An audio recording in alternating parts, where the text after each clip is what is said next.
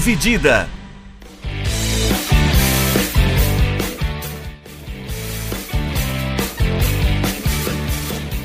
Olá, meus amigos, olá, minhas amigas, sejam bem-vindos, sejam bem-vindas a mais um episódio, episódio número 81 do podcast Dividida. Eu sou o Guilherme Milani, dividindo a tela aqui comigo, como sempre, Vinícius Bringel. E aí, Bringel, como é que tá? E aí, Milani, e aí, pessoal, beleza? Então. Meu. Pode ir, pode ir, tranquilo. Tem uma bola aqui na minha cara. Ah, é, o, é acho que é o reflexo da luz. É.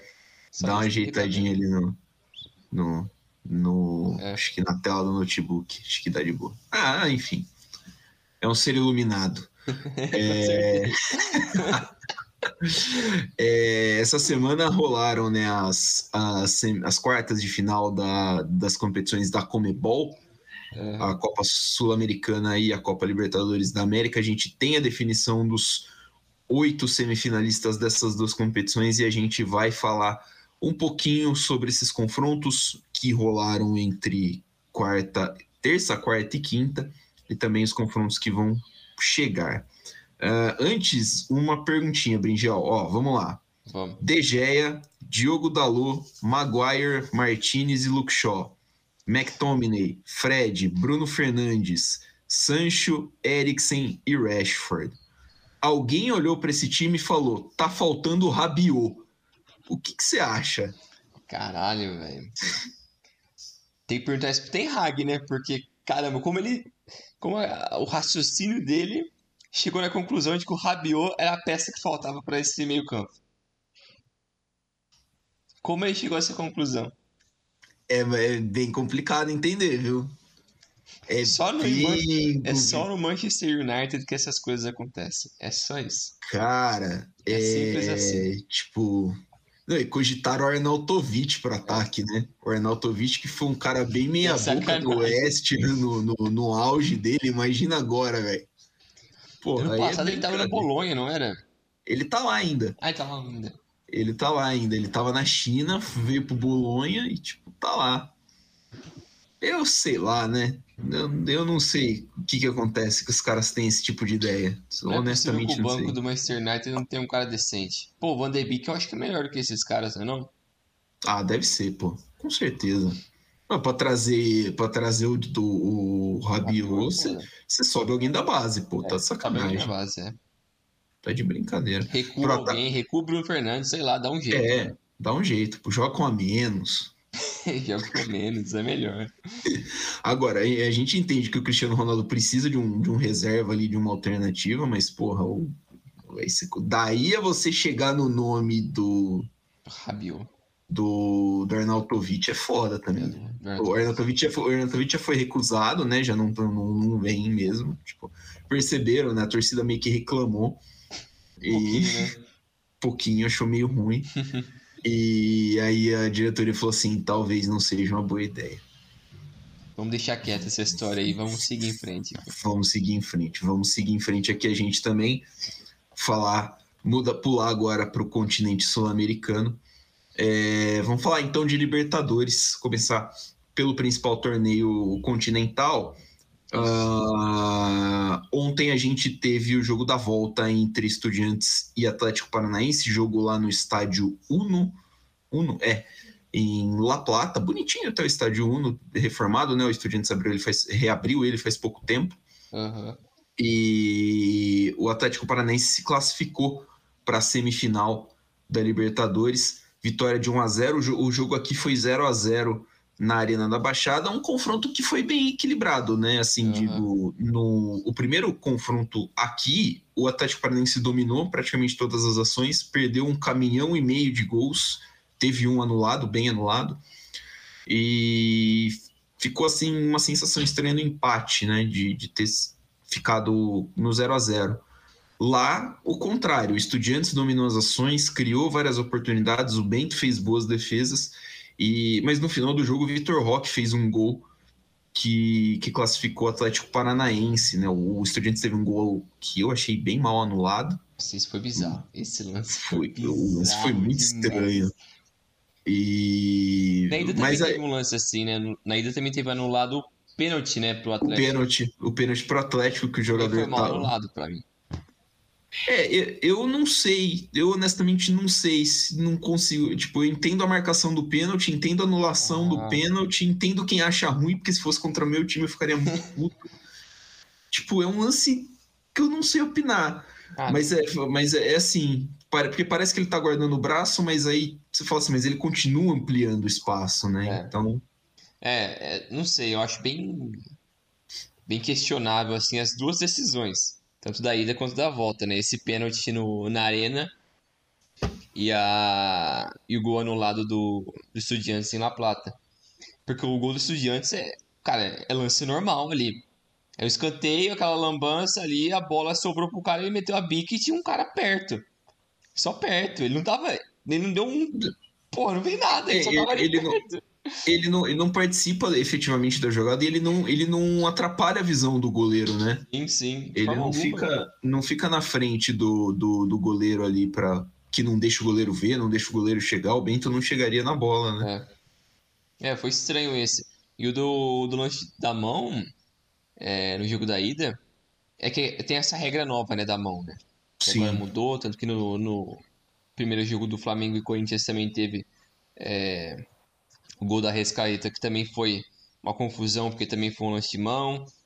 É, mas esse do Atlético, achei que a, essa regra não se aplicou tanto assim, não deveria se aplicar tanto, mas é, os caras voltaram atrás. O que eu achei muito estranho, porque que você falou, ele tava meio que voltando com a- o braço ali, né? Mas ainda assim, eu achei como o cara do Atlético tava dando a cabeçada pra bola voltar pra trás, né? Sim. Ainda assim, eu acho que ele tava atrapalhando o movimento é, com uma boa chance de gol. Não era claro, mas era uma boa. Era. é, é que o movimento todo é feito tipo meio que no contrapé, né? É, O, do, o- a bola vai indo para as costas, né? O, o- tá indo na direção contrária do jogador do Estudiantes, então acho que acabou no, no- no movimento meio.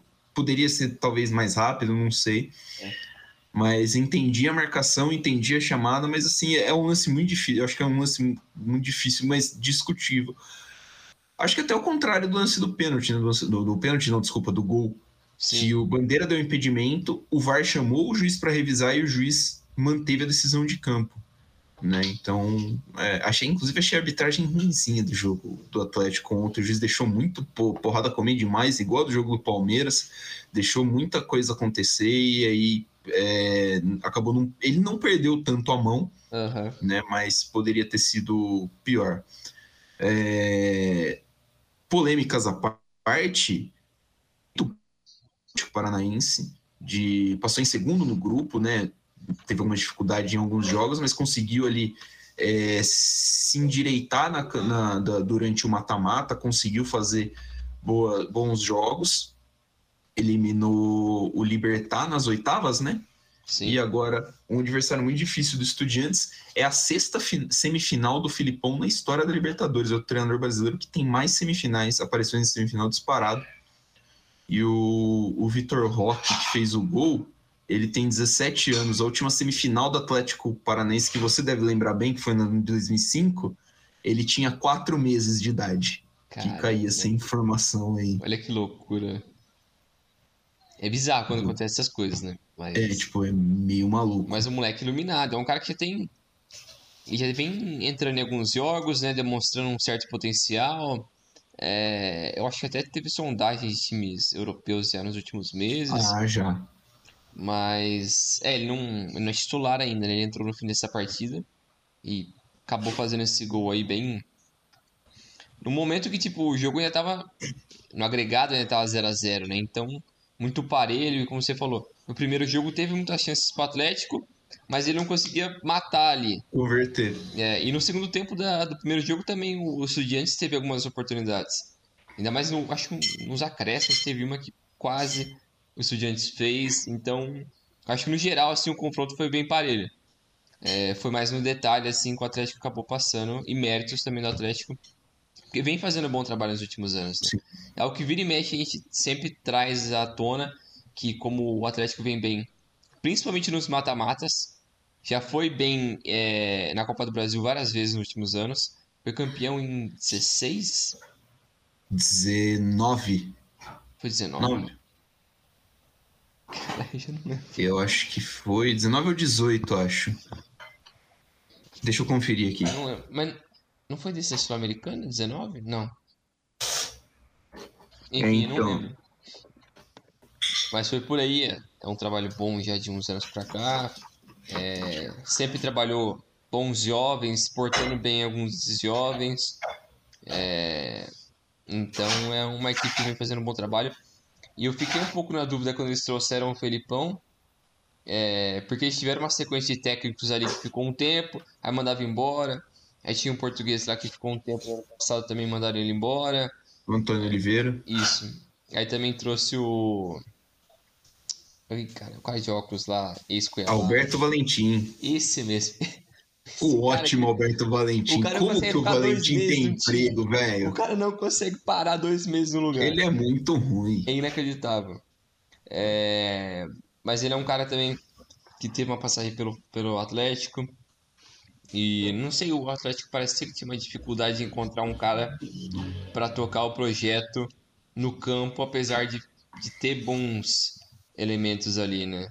É, e talvez, não sei se pelo Filipão ser mais experiente, entender mais é, do, do, continente mesmo, né?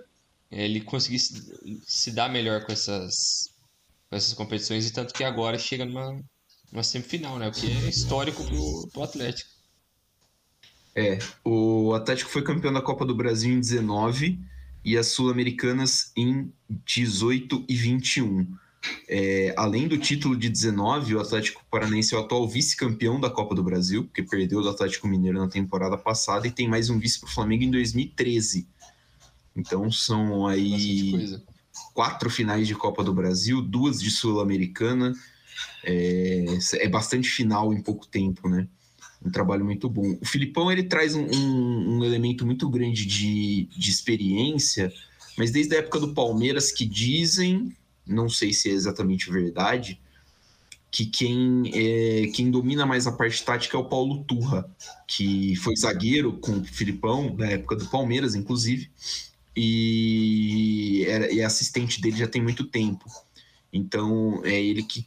É, é, muito comum que assistentes toquem os treinos, não, não o treinador, mas então dizem que é o Paulo Turra que toca o treino, que faz tudo. E a estrutura do Atlético Paranaense também uh, é uma parte muito importante, porque é muito boa o centro de treinamento do Caju, que é onde o, o Atlético tem, sei lá, uns seis ou sete campos ali. É uma estrutura fantástica, um dos melhores centros de treinamento do Brasil. O sistema de prospecção de talentos deles é absurdo. Muito bom. Então é, é um time que soube se estruturar, né? Tipo, não é de hoje que o Atlético Paranaense faz isso a, a Arena da Baixada, ter virado a Arena da Baixada no meio da década de 90, já era um estádio moderno ali por 2000, 2001. É, também tem um, um, papel importante nisso, porque sempre gerou uma renda muito da hora para o Atlético. Então, é, é, hoje a gente falar dos times mais importantes do país sem citar o Atlético Paranaense é meio é, é meio impossível, né? Apesar do, apesar do Petralha ser meio maluco e eu discordar dele de muitas coisas, é, ele é um ótimo gestor de futebol Sim. e acho que isso é. Isso é, ele entende bem, é, né? Sim, é muito, muito importante para o Atlético Paranaense. É, seguimos o próximo confronto. O Atlético Paranaense do lado esquerdo da chave vai pegar o Palmeiras. O Palmeiras que. Eu sei lá, né? Eu, eu sou suspeito, eu não, não consigo muito adjetivar mais o Palmeiras, mas é, o Palmeiras empatou, foi buscar né, o empate lá no Mineirão, 2 a 2 saiu perdendo, né? Tava 2 a 0 gol do Hulk de pênalti do Murilo contra. Aí o próprio Murilo fez um gol, o Danilo buscou empate nos acréscimos do segundo tempo. Vem jogo para o Allianz Parque, no Allianz Parque o Palmeiras tem o Danilo expulso com 30 minutos, o Scarpa expulso faltando 10 minutos, 15 minutos para acabar o jogo. E o Palmeiras segurou um 0 a 0 ali de um jeito que eu não, eu não sei explicar. O Galo teve o Vargas expulso de uma forma meio estranha no final do. No, fim, no, é, no finzinho do jogo, forma bem juvenil, inclusive. Uhum. E nos pênaltis, o Palmeiras ganhou uma disputa de pênaltis. Né? Tipo, tinha que é... ser, né? Esse jogo tinha que ser, matar tudo. Cara, eu não sei, não, não consigo, não consigo, porque assim, é, é tranquilamente um dos, um dos maiores jogos em, em questão de tamanho, uhum. não qualidade, mas é um dos maiores jogos da, da, da, passagem do Abel Ferreira, pela, pelo que se põe no, no, nas circunstâncias. Jogar, pô, ir buscar um 2 a 0 no Mineirão, beleza, tal, mas assim, jogar um jogo decisivo em casa contra um time muito forte, querendo ou não, o time do Galo é muito forte, mas jogar com um a menos por uma hora e depois mais uns 15 minutos com dois a menos e dois jogadores importantes para a engrenagem do time. O Abel Ferreira não mexeu praticamente no time, colocou o Mike e o Luan no, nos acréscimos já. E, cara, é, o Palmeiras não, praticamente não passou sufoco. O Everton fez umas três defesas em chutes de fora da área e teve a bola do Jair, que passou de cabeça num cruzamento, e o chute do Hulk nos acréscimos. E, assim, é, aí queria ouvir de você a sua visão do jogo, porque a minha visão é, é lógico, ela tem uma certa parcialidade, uhum. mas para mim foi um jogo que o Palmeiras soube, soube se fechar e soube se defender. E aí é muito mérito da comissão, além da, do, de, de faltar o dedo do Cuca ali, que talvez não, se o Cuca tivesse há mais tempo no, no no comando do time a história fosse diferente. É, foi o que eu pensei também. É, se o Cuca tivesse chegado um pouco antes, é, talvez a história teria sido outra. Principalmente no primeiro, no primeiro jogo, que era o jogo em casa para o Atlético. Foi um jogo que ele iniciou muito bem o primeiro tempo, o Atlético dominou, teve várias chances. Poderia ter feito uns 3 a 0 no primeiro tempo, poderia ter feito.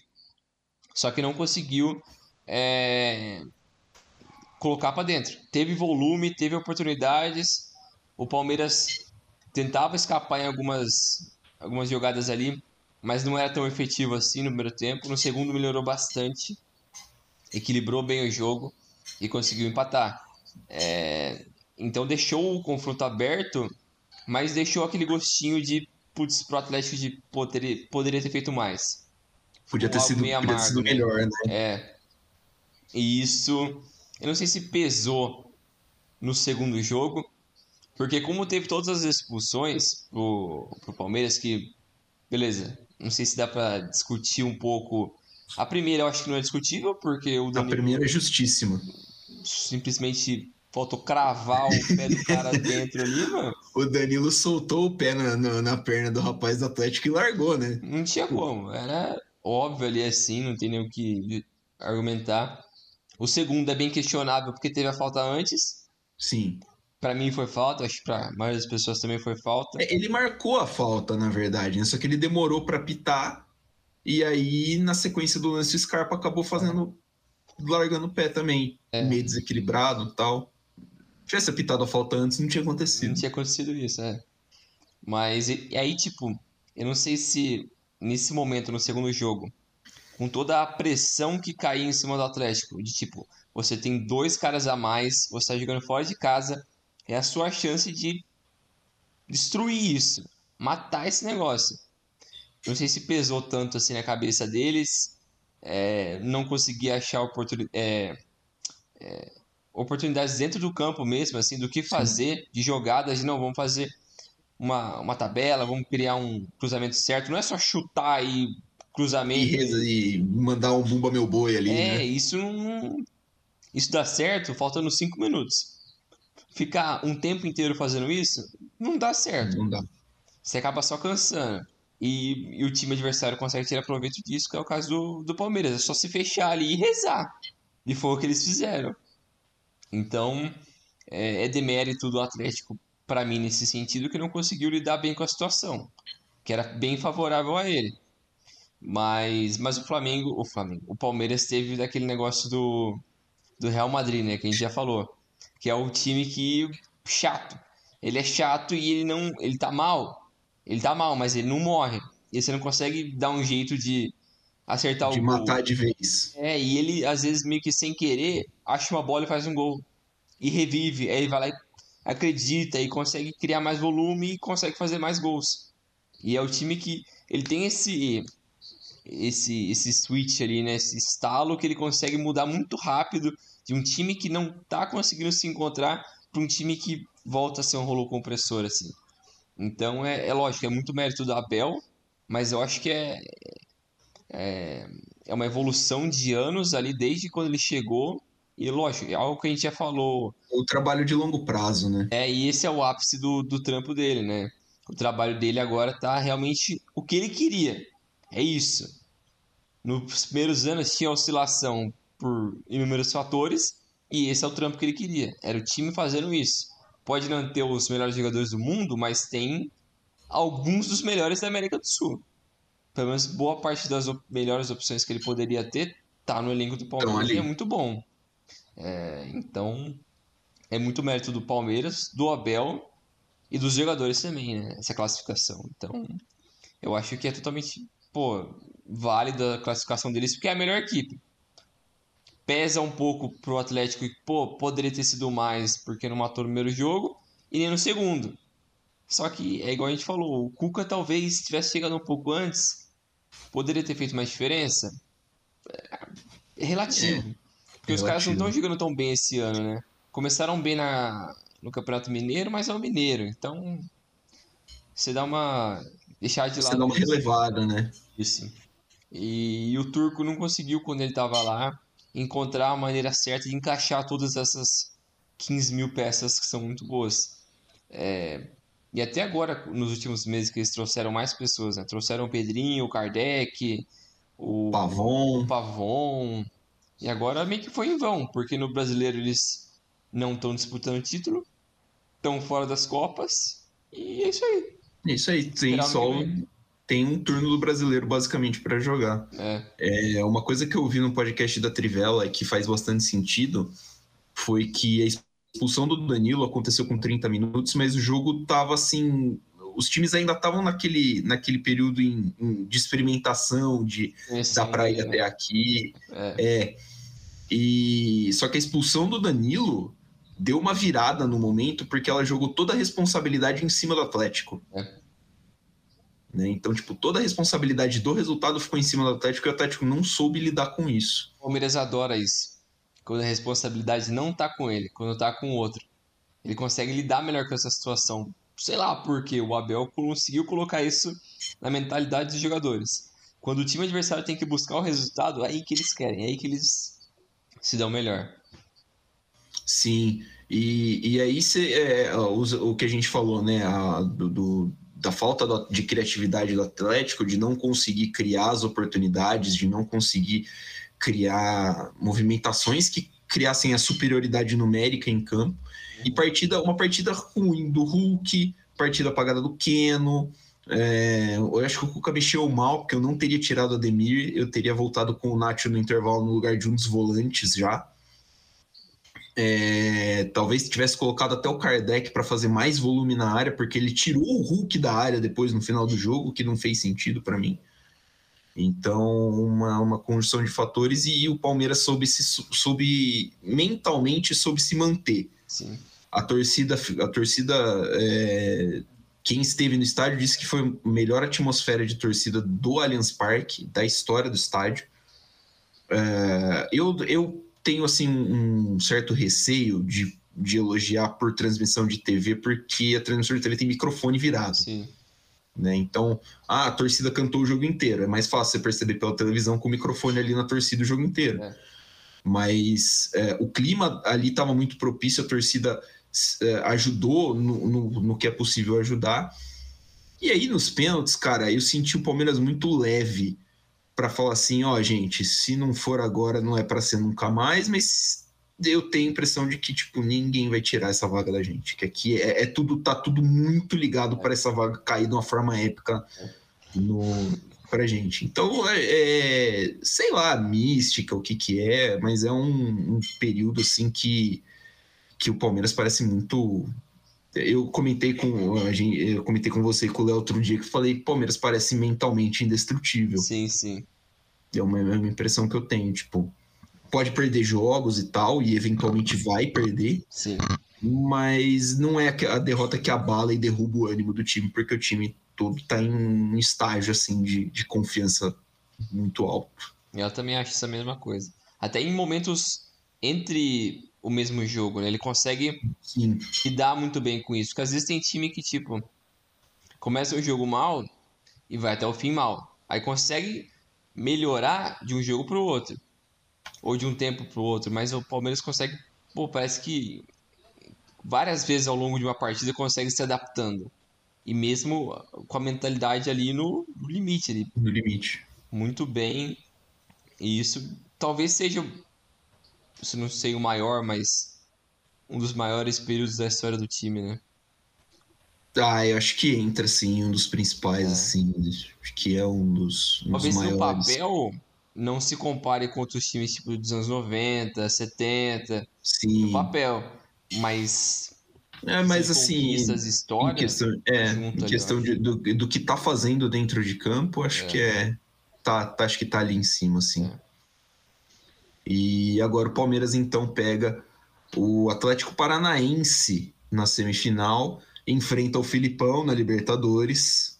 É, Filipão, que é o técnico que deu a primeira Libertadores para o Palmeiras, tem duas aparições em semifinal, né? A gente citei que são seis as semifinais do Filipão de, de Libertadores, duas delas com o Palmeiras em 99 e 2000. Um título, é um dos maiores técnicos da história do Palmeiras, mas é um confronto muito interessante a ser notado. Não faz muito tempo o Atlético Paranaense meteu 2 a 0 no Palmeiras dentro do Allianz Parque, inclusive. É, o confronto entre argentinos, né, o único confronto em que não tinha brasileiros, Vélez Sarsfield e Tacheres. É, o primeiro jogo foi 3 a 2 para o Vélez, no estádio do Vélez, né, no Amalfitani.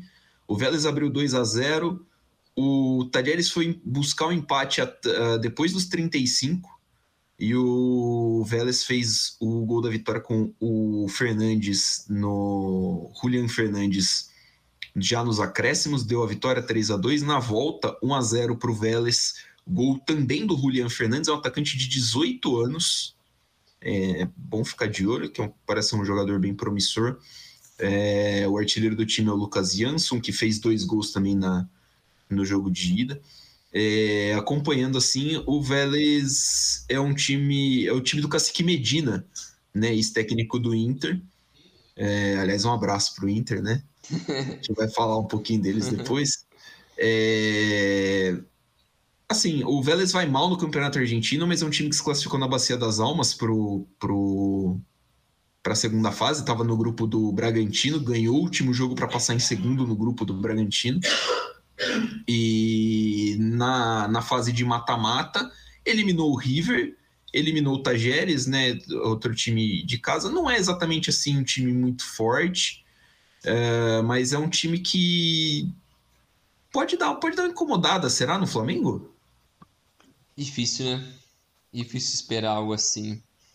É, tem dois nomes ali na equipe que é. Acho que é bem conhecido assim, que é o Prato e o Walter Bowl. Verdade, o Prato tá lá. O Godin tá na zaga. Ah, o Godin tá lá? O Godin tá lá, o Godin foi pra lá. Não tinha visto. Mas é um time que o estádio deles pega fogo, é uma loucura. O estádio do Vélez. É... Eu vi os lances do primeiro jogo, é impressionante, assim. Parece que o estádio vai desabar. É bem característico de argentino, né? Parece Sim. que todos os estádios têm 700 anos e quando a galera pula, parece que vai quebrar Balança tudo. é, bem, é, é, bem isso mesmo. É bem coisa de argentino, mas é, desse confronto no geral, assim, é, foi loucura. É, o primeiro jogo foi insano. Foi muito. Lógico, tecnicamente não é aquelas coisas, mas em emoção é muito bom. E isso que acho que a Libertadores é isso. Essas emoções absurdas assim. Não vai ter show técnico, mas é muita emoção. É, com os erros e acertos de arbitragem, deixa isso mais emocionante ainda. É, e sempre tem. Mas é, foi muito bom. O segundo jogo foi um jogo um pouco mais lento. É, porque o, o Tajeres eu achei não conseguiu se impor muito ali dentro de casa. E o. E depois o, o Vélez conseguiu ainda fazer mais um gol. Aí basicamente decretou a classificação. Né? Classificação. É, o, né, nenhum dos dois times é tecnicamente assim um absurdo, né? Talvez o. E nem o Estudiantes, né? O Estudiantes é um time muito aguerrido, um time bastante físico, assim, mas assim, não. tecnicamente não é aquela brilhante, não é brilhante, assim. É. Uh, tecnicamente, acho que estão os três abaixo do River, por exemplo. Sim. Mas é um time que soube brigar e fazer os resultados, né? Conseguiu segurar o Tajeres, que aí é, uma, é um confronto interno, né? Você consegue é, manejar de formas diferentes. A ver o que vai ser feito. Então, o Vélez que pega o Clube de Regatas do Flamengo, que eliminou o Corinthians 2 a 0 aqui na Arena, né? Aqui na, no, no, na Neoquímica Arena. 1 a 0 no Maracanã, gols de, do, acho que dos três principais jogadores do Flamengo na temporada, né, que é o Arrascaeta, o Gabigol e o, e o Pedro. É... O Flamengo passou pelo primeiro jogo, né? O primeiro jogo do Flamengo decretou ali, né? Foi bem tranquilo. Uh, o Corinthians tentou no segundo jogo brigar alguma coisa, né? Eu achei, até achei que até os 20 minutos, até a saída do Maicon no primeiro jogo, o Corinthians foi bem, na medida do que se pode pedir que seja bem, né? Que é segurar o Flamengo o máximo que dá. E, no segundo jogo, eu não achei que foi mal, mas aí eu acho que a mexida do, do, do Vitor Pereira no intervalo acabou quebrando um pouquinho as pernas do time.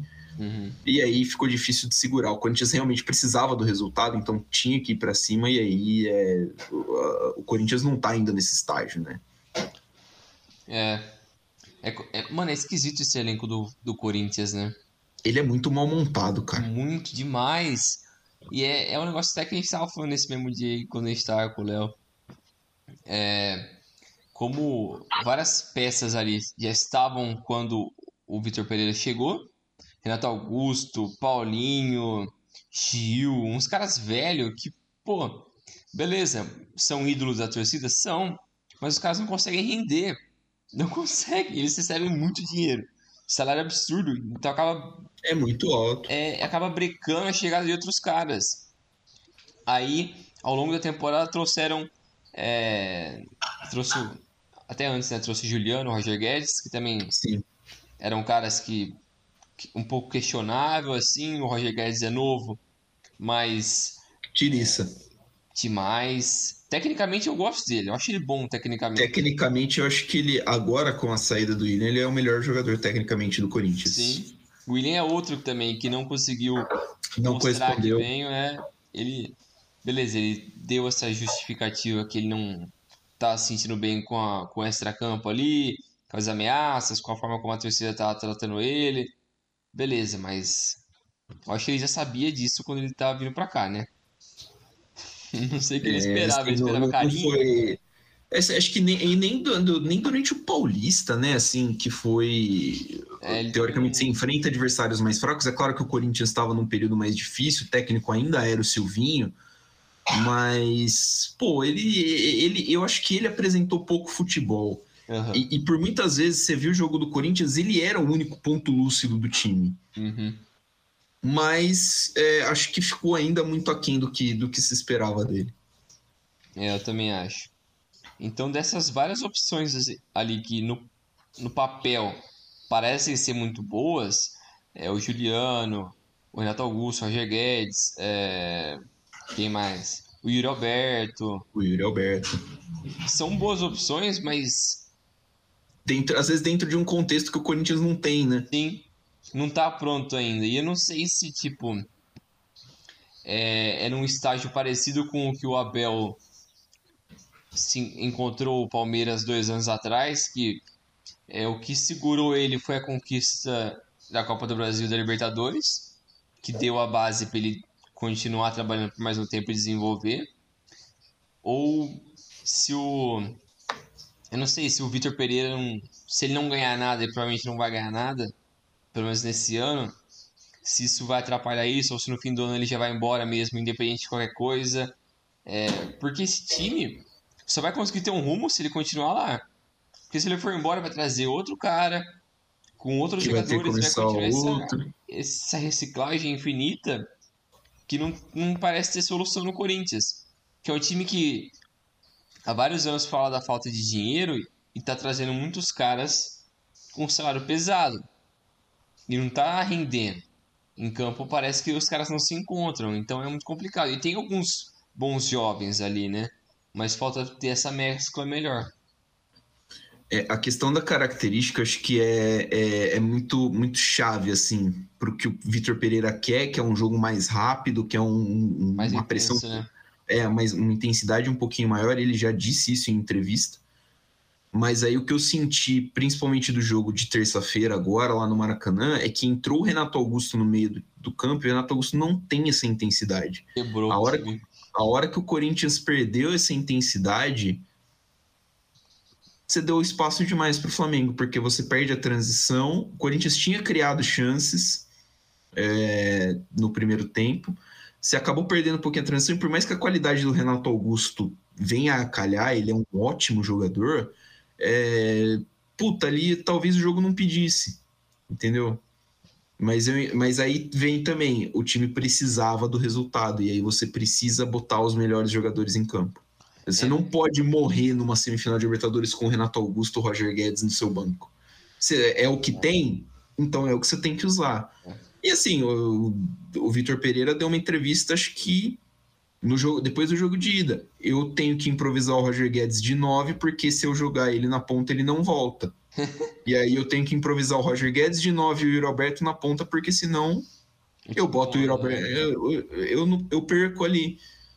E, cara, vai fazer o quê, né? Errado ele não tá, ele tá falando a verdade. Ele tá jogando o que ele vê diariamente é. ali. Então, é... o, o, mérito, assim, o Flamengo tem o, o, o mérito, claro.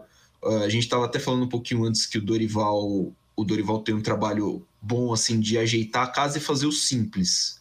Né? As, é... pode parecer que é menosprezo, mas não é, porque assim, a gente viu um monte de cara chegar aí inventar um monte de baboseira e não conseguir fazer esse time do Flamengo jogar bola.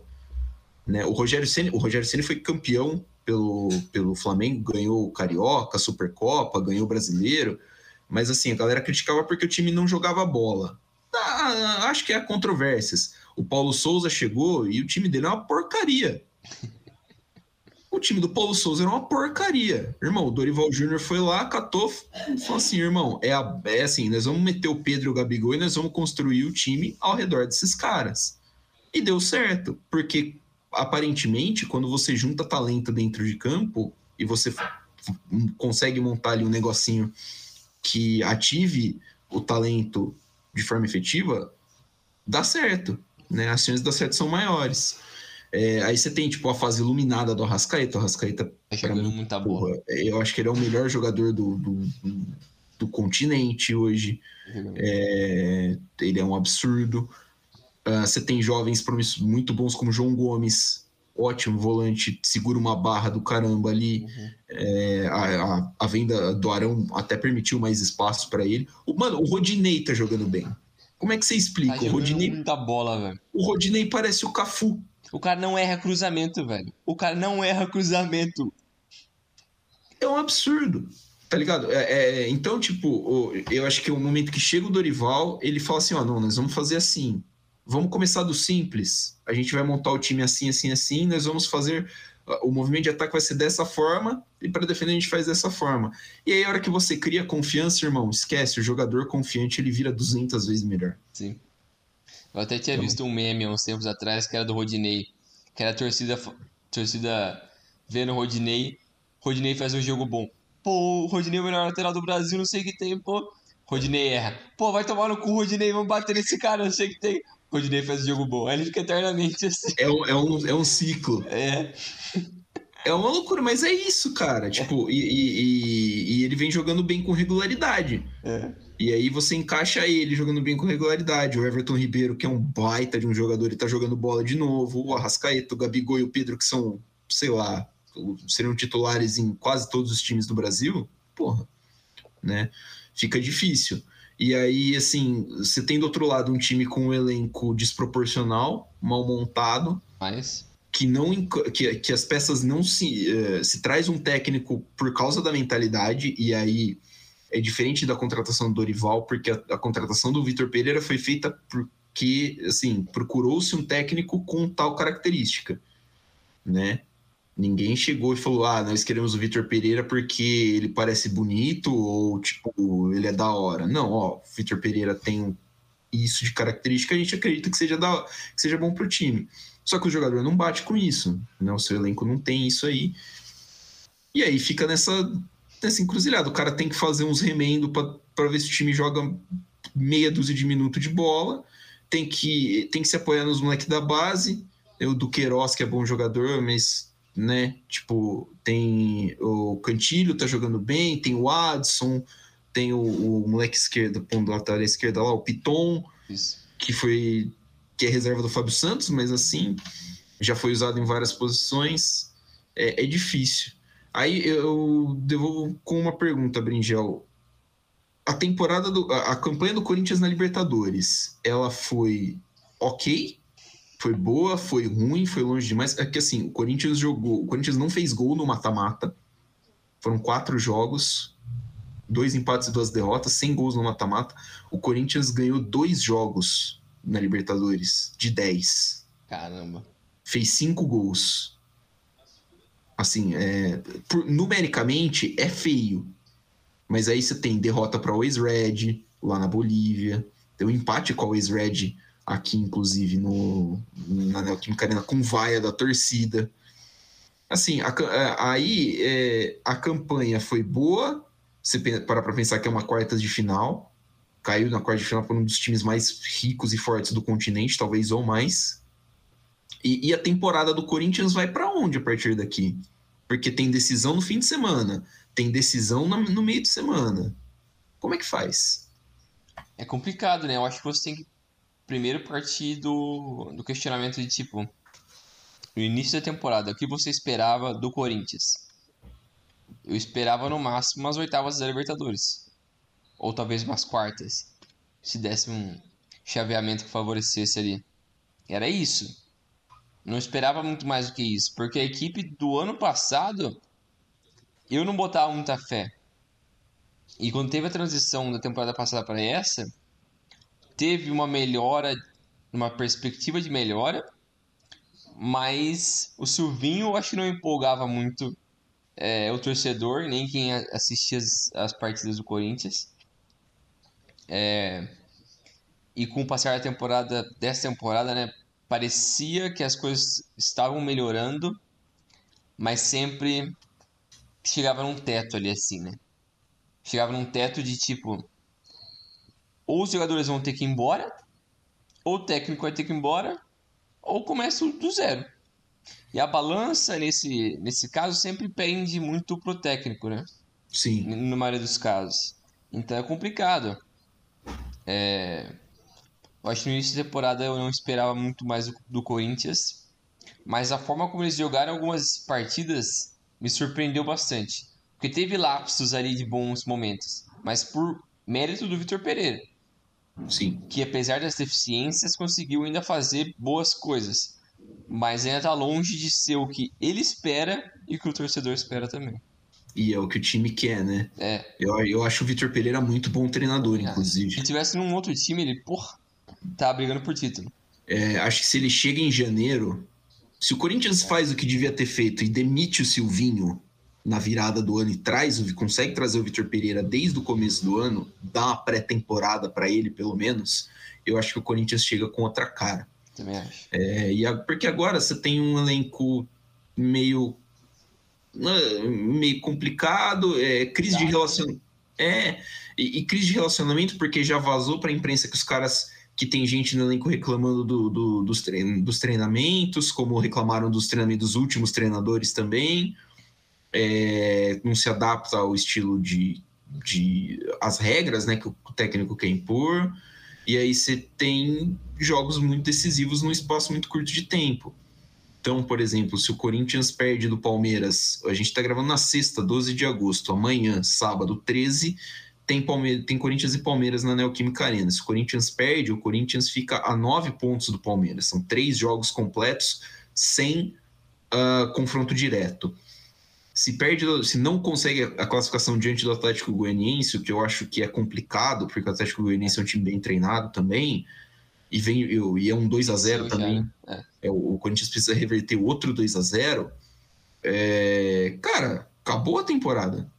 Porque assim, você fica praticamente sem chance de título no, no, no, no, no Brasileirão e as Copas já está eliminado. E aí você faz o quê? É a hora de você sentar e pensar. Eu faço a limpa do elenco agora, dou na mão do técnico e falo assim: carrega esse time até o final da temporada e ano que vem a gente vê. Manda o técnico embora e, fala, e começa o planejamento de 2023, seja lá o que for. É, é, é complicado, né? É difícil, cara.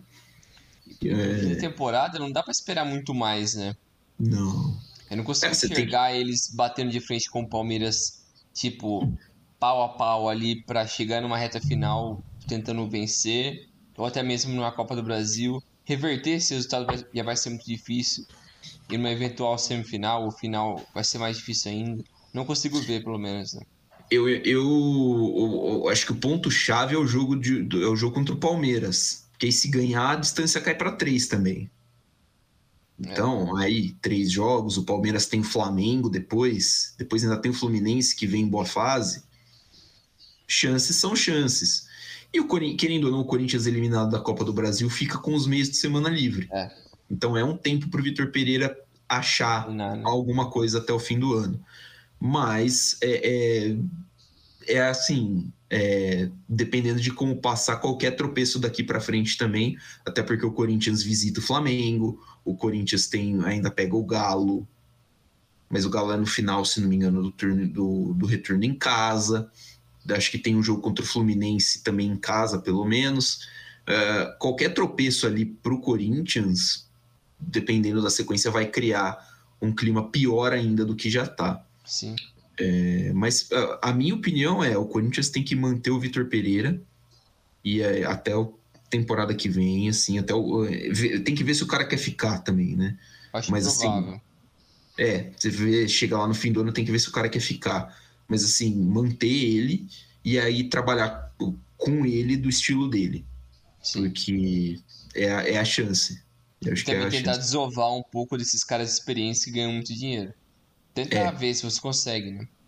Até porque a folha salarial do Corinthians é grande pra cacete. É pesado, é pesado. Outro, outros times do Brasil com quatro jogadores ganhando mais de um milhão e meio por mês tendo esse desempenho que o Corinthians tem, é, a cobrança da parte da mídia seria diferente.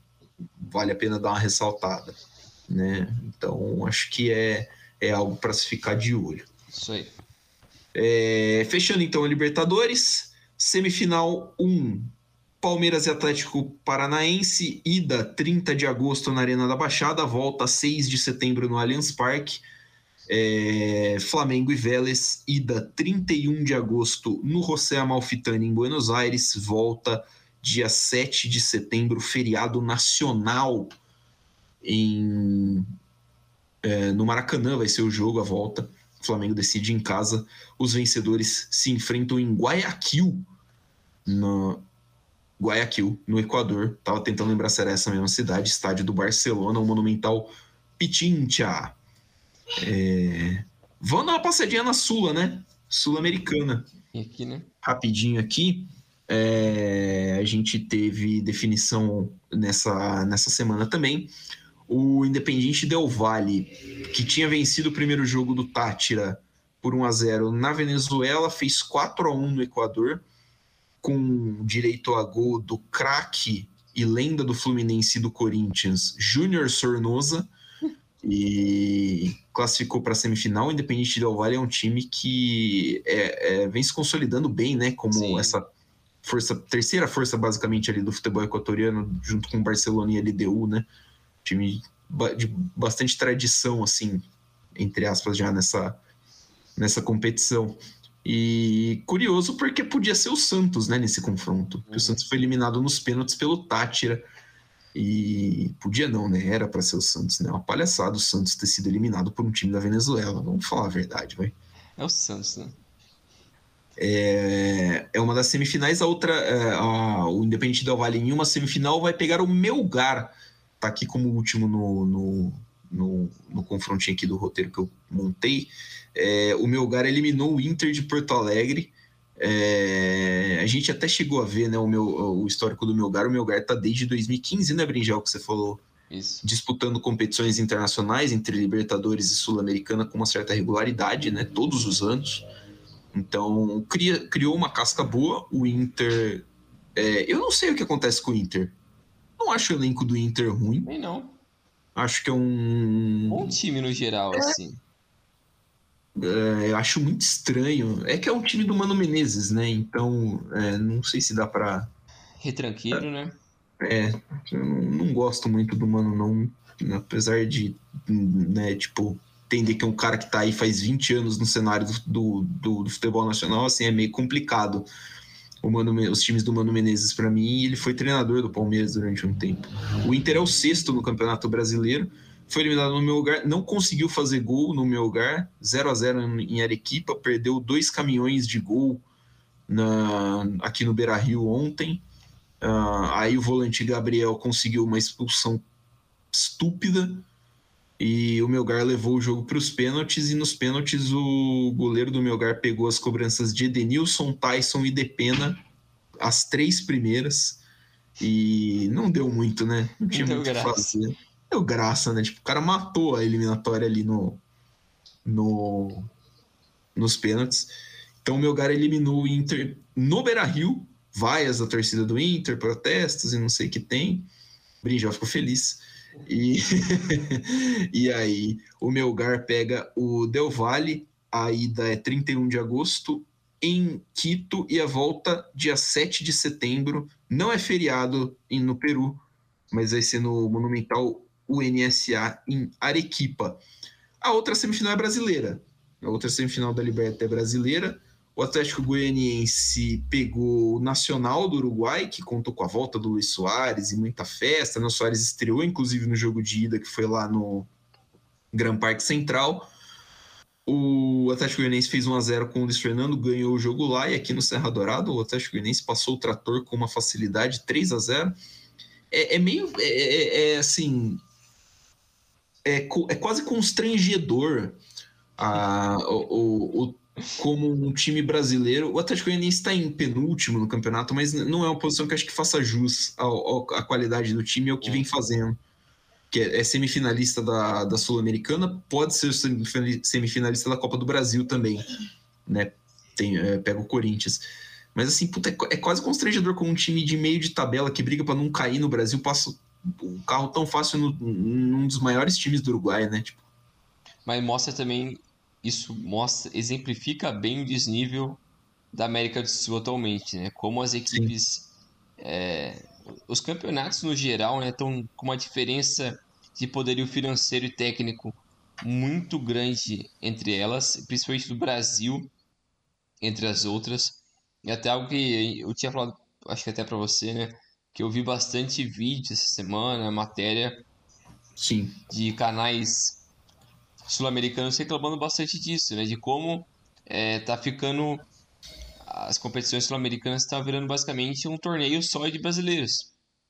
Isso é muito por conta da bizarrice que é a classificação do brasileiro para a sul-americana e para a Libertadores, que daqui a pouco o 15º vai para a Libertadores e o rebaixado vai para a sul-americana daqui a pouco. Porque é absurdo, todo mundo vai para uma competição sul-americana O Brasil tinha nove times na Libertadores esse ano, pô.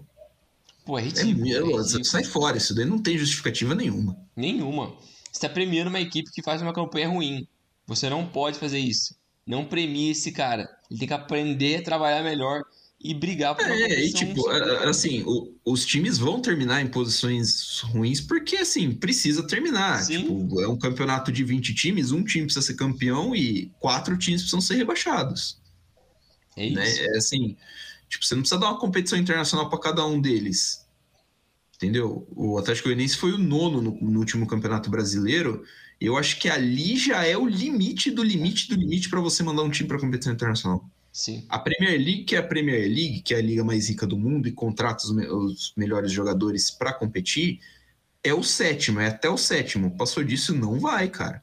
E a Europa tem três competições eh, internacionais. Então, tipo, é até o sétimo. Não vejo por que ser diferente aqui, tipo. É, não é porque tem menos países aqui que a gente tem que fazer dessa forma. Trabalha melhor a competição. Desincha um pouco ali. Não precisa colocar Libertadores? 64 times. Não faz sentido. Não faz sentido. Diminui ali, coloca os melhores dos melhores e beleza. É, e também perde um pouco daquele negócio de tipo. É, você está colocando 8, 9 equipes brasileiras e o brasileiro hoje em dia é muito melhor do que países da, do Uruguai, do Equador, da Colômbia. Pô, então eles vão. E até da Argentina. Até da Argentina, muitas das vezes eles vão passar desses caras. E vai virar uma competição só de brasileiros. E ainda bem que o Inter foi eliminado, porque evita uma eventual final brasileira, que poderia ter. De novo. Ah, de novo. Que teve do ano passado foi Atlético e Bragantino, né? Sim. Então, é, evita esse negócio que é chato. A gente quer ver competições com internacionais com equipes internacionais. Então, é um negócio que é, é problemático. Enfim, tem que mudar isso.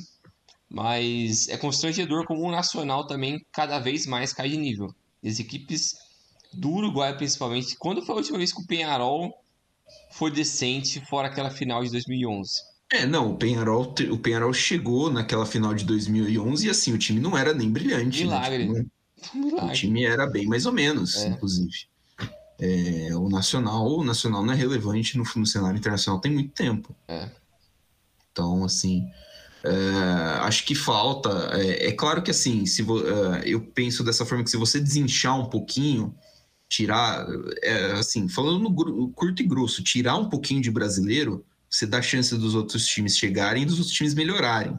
Se o Nacional, se o Nacional chegar, por exemplo, a umas três quartas de final de Libertadores, oitavas de final de Libertadores em três anos seguidos, o Nacional tem mais dinheiro para conseguir melhorar a estrutura, para conseguir contratar melhores jogadores, para conseguir manter os caras por um tempinho a mais, porque hoje esses times já vendem direto para a Europa, né? Então tem isso também. É, então acho que assim é, é, é bom pro, pro, pro ecossistema sul-americano também. Se injeta mais dinheiro nesses, nesses lugares, porque aqui é, para injeta meio que até indiretamente para manter ah, o sistema girando, porque senão não tem condição. Vai virar uma Copa do Brasil, vão virar duas Copas do Brasil com bandeira internacional. Sim. A outra, semi, a outra quarta de final, né? Que garantiu o, o desafiante do Atlético Goianiense, vamos dizer assim, São Paulo e Ceará, o confronto das duas melhores campanhas da Sul-Americana. O Ceará tinha a melhor campanha, o São Paulo a segunda melhor campanha. O São Paulo venceu no Morumbi Gol do Nicão, perdeu lá no Castelão, Mendoza e Castilho para o Ceará e Igor Vinícius no para o São Paulo. E aí, nos pênaltis, o Castilho errou para o Ceará, assim como o Vina e o Fernando Sobral. Os dois Igores, o Vinícius e o Gomes, erraram para o São Paulo, mas o São Paulo ganhou graças a um gol de Patrick, o Pantera Negra. E o São Paulo é semifinalista da, da Sul-Americana, é a 13 terceira, acho, eh, semifinal continental da história de São Paulo. Eu tava vendo isso, passou por mim no Twitter hoje. Essa é a terceira, se não me engano, sul-americana, mais 10 de Libertadores. É, muito, é um time muito tradicional também em São Paulo, e acho que era o que a gente estava falando, né? Um confronto difícil para o São Paulo, foi difícil. E, mas que o São Paulo tem uma aí a melhor chance de título essa temporada, né? Isso. Você tinha falado que o Atlético, que o São Paulo e o Ceará tiveram as melhores campanhas da, é, da Sul-Americana. Sabe o que, que isso resultou? Num É. jogo horrível. Um jogo ridículo. Tenebroso. Que merda feia. que- Nossa, que coisa ruim. E não desce o Vitor, a gente não acha o negócio tão ruim quanto aquele, velho. Nossa senhora, que coisa lixo. Nossa, que. Não, eu juro pra você, eu vi o jogo assim, pescando, quase morrendo. tá quase dormindo.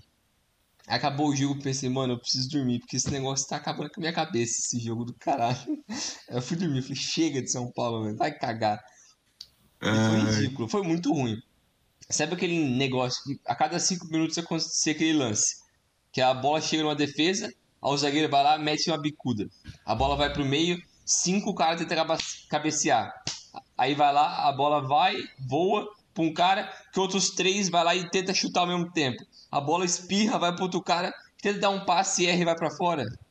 É assim, mano. é assim, uns assim. 40 segundos de não futebol, né? Não, parecia briga. Parecia mais briga do que futebol. Futebol de cadeiro do caramba. Nem o campeonato do Ronaldinho, três anos atrás, não foi assim, caralho. Nem aquela porra daquele torneio que ele fez lá não foi assim. Que tristeza, velho. Mas, mano, mas falando sério, foi. É, essa é definitivamente a melhor chance do São Paulo para ser campeão. É a melhor do Atlético também e era a melhor do Inter também. Sim.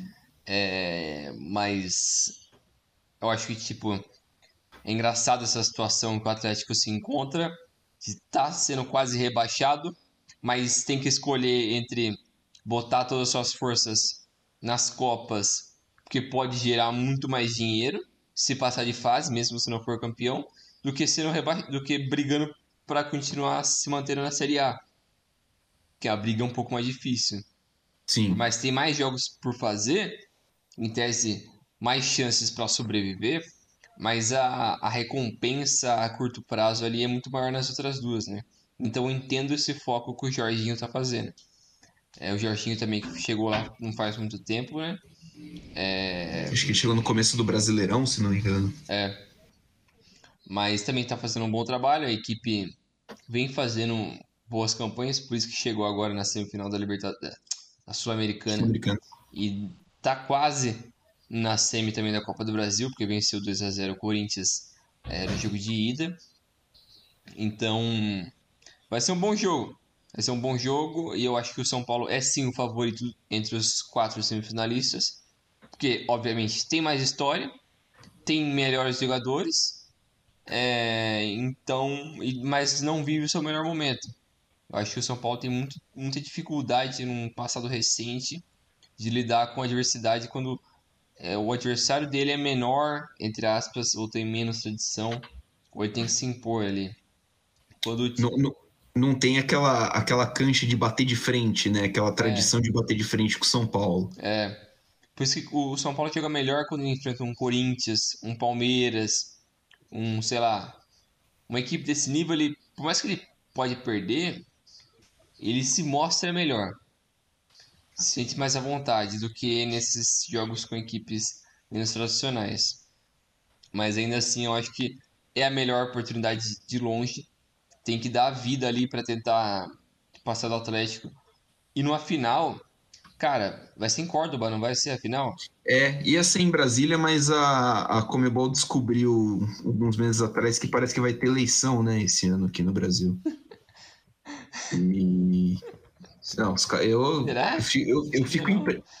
eu fico impressionado com essas coisas, né? A gente pensa que não vai ter amadorismo, mas Estádio Mário Alberto Kempis, sim, em Córdoba. Foi o estádio onde o Tajeres perdeu do, é.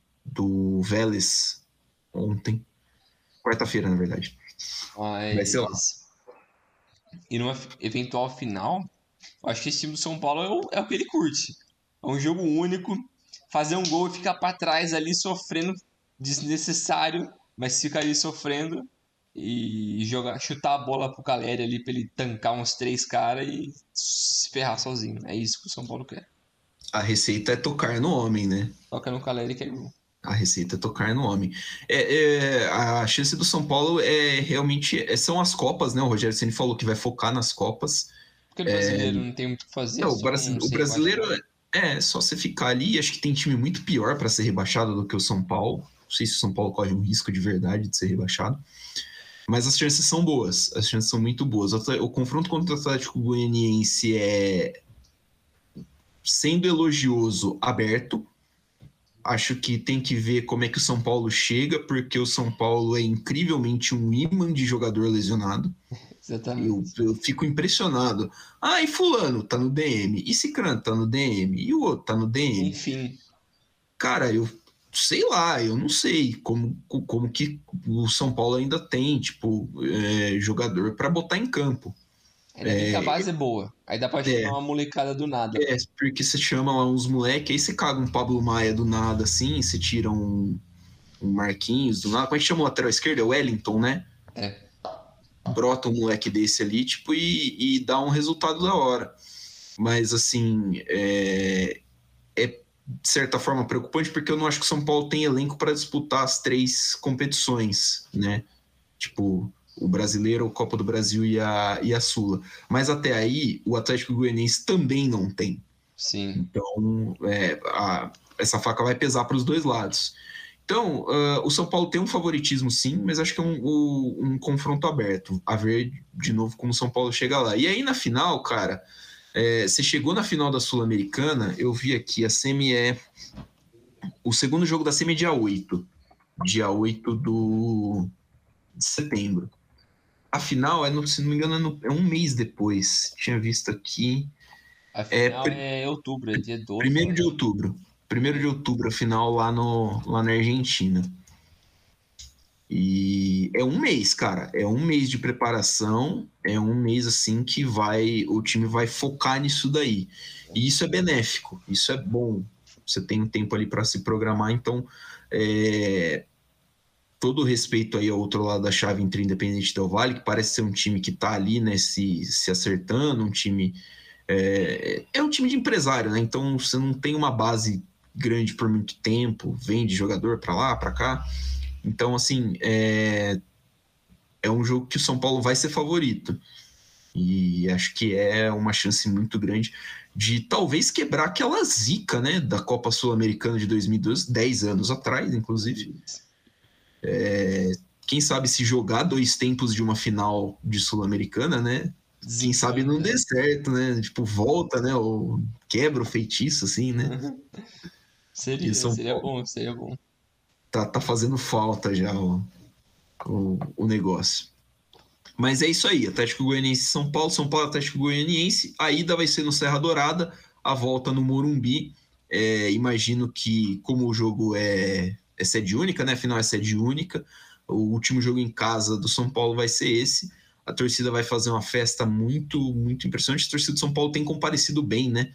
Uhum. Nos jogos de, de tá Sul-Americana. Tá, tá, enchendo bem o Morumbi, recepcionando bem o time, com festas e tudo mais. Imagino que, vai, que não vai ser diferente. É, é isso, né, Bringel? É isso aí.